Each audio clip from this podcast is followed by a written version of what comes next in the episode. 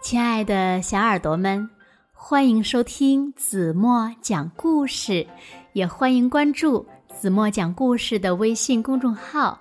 我是子墨姐姐。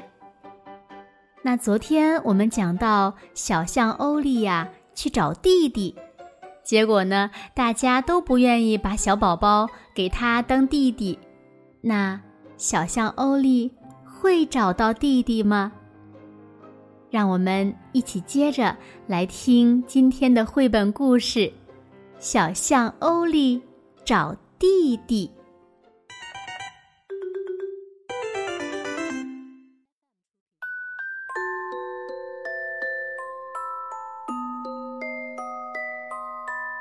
欧利穿上旱冰鞋，他漫无目的的向前溜着，还不时的。拔一把青草填塞肚子。一只孔雀好奇地跟着他。于是呢，欧丽向他讲述了自己找弟弟的故事。孔雀十分同情欧丽，他说：“很抱歉哦，我也不能把我的宝宝送给你。不过呢，我可以把你打扮成一只漂亮的孔雀。”也许这样你会快乐一点的。孔雀用自己的羽毛做了一个巨大的花环，把它围在小象身上。欧丽顿时觉得自己光芒四射，一下子就忘记了心中的不快。嗯，我现在看起来和你一样了。他高兴地欢呼着。也像孔雀那样昂首阔步地向前走去。不过，小象的快乐并没有持续多久。到了晚上，漂亮的羽毛一根根的掉下来了，它又感到了孤独。周围的世界是那么的陌生，它不知道自己到了哪里。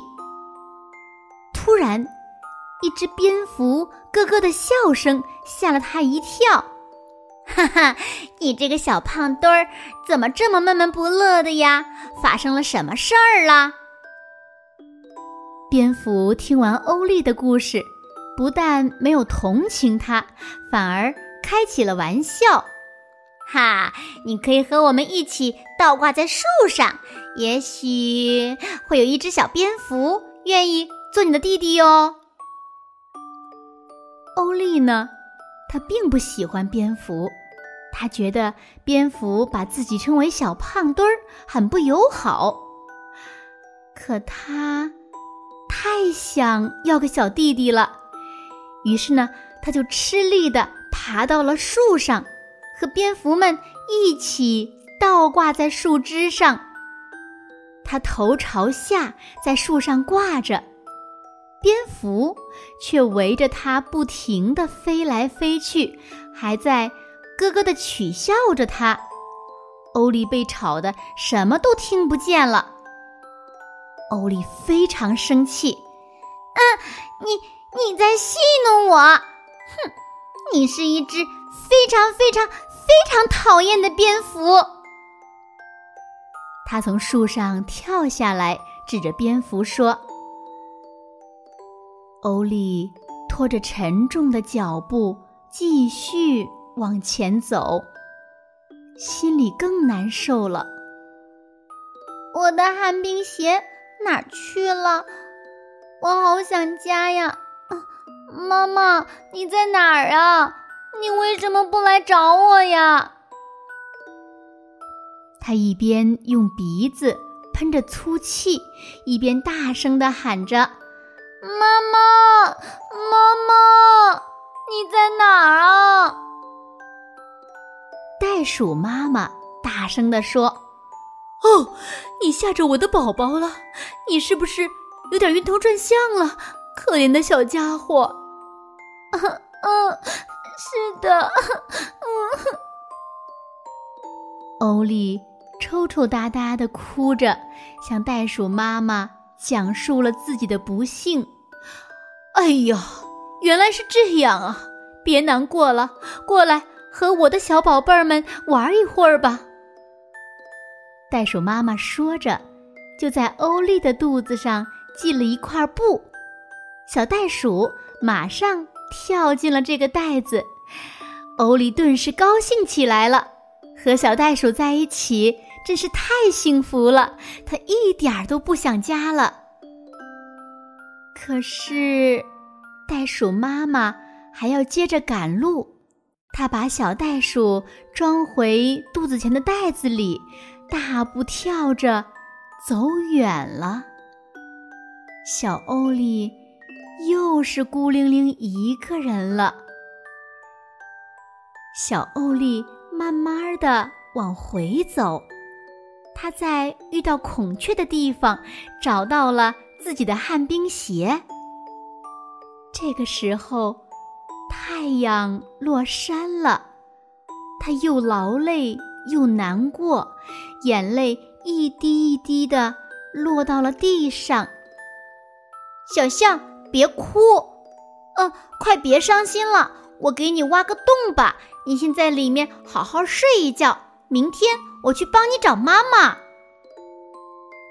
一只啄木鸟正在树上挖洞，它安慰欧丽说：“欧丽钻进了啄木鸟给它挖的树洞里，一会儿就睡着了。”太阳升起来的时候，啄木鸟给欧丽带来了一个好消息：翻过那边的山丘，然后向左转，再一直走，就可以回到欧丽的家了。小象，祝你旅途愉快！说完，啄木鸟就回到自己的树洞里去了。欧丽迫不及待的。朝着回家的方向跑去，他跑得那么快，以至于转弯时一不小心撞到了一棵大树上。欧丽醒来的时候，发现自己正躺在柔软的床上。嗯，我这是在哪儿呀？我要妈妈。孩子，你在医院里呢。我是玛丽医生，你的腿摔断了，所以必须在这里住一段时间呢。一个温柔的声音回答道：“哦，怎么会这样呢？” 你放心吧，我们找到了你的妈妈，她马上就来了。欧丽这才长长的松了一口气，放心的闭上了眼睛。等妈妈赶过来的时候，她已经甜甜的睡着了。妈妈一边轻轻的亲吻她，一边轻声的说：“哦，我的小欧丽，我的傻孩子。”欧丽很快就康复了，可以到花园里散步了。她向妈妈和玛丽医生讲述了自己的旅行经过。特别是袋鼠妈妈和它的小宝贝。说到这里呢，他又有点难过。你们谁也想象不出来，当时的一切有多美妙。袋鼠妈妈把一块布系在我的肚子上，袋鼠弟弟马上就跳了进去。妈妈说：“ 听着，欧丽，告诉你一个好消息。”你的安妮姨妈马上就要生小宝宝了，也就是说，你很快就会有一个小弟弟或者小妹妹了。怎么样，高兴吗？欧丽笑着说：“ 当然高兴了，太高兴了！我最最喜欢的应该就是一头小象弟弟了。”在妈妈的搀扶下。他一瘸一拐地走回了儿童病房，妈妈给他盖上被子，坐在他的床前。欧丽说：“妈妈，有时我觉得只有我自己 也挺快乐的哦。”他微笑着对妈妈说，然后呢，一会儿就睡着了。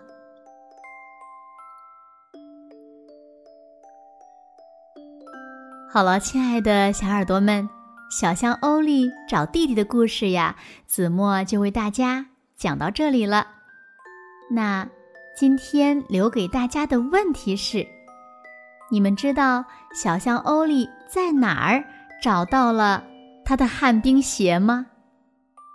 如果小朋友们知道正确答案，就在评论区给子墨留言吧。好了。今天就到这里吧。如果小朋友们喜欢听子墨讲的故事，不要忘了在文末点亮再看。轻轻的闭上眼睛，明天见喽，晚安。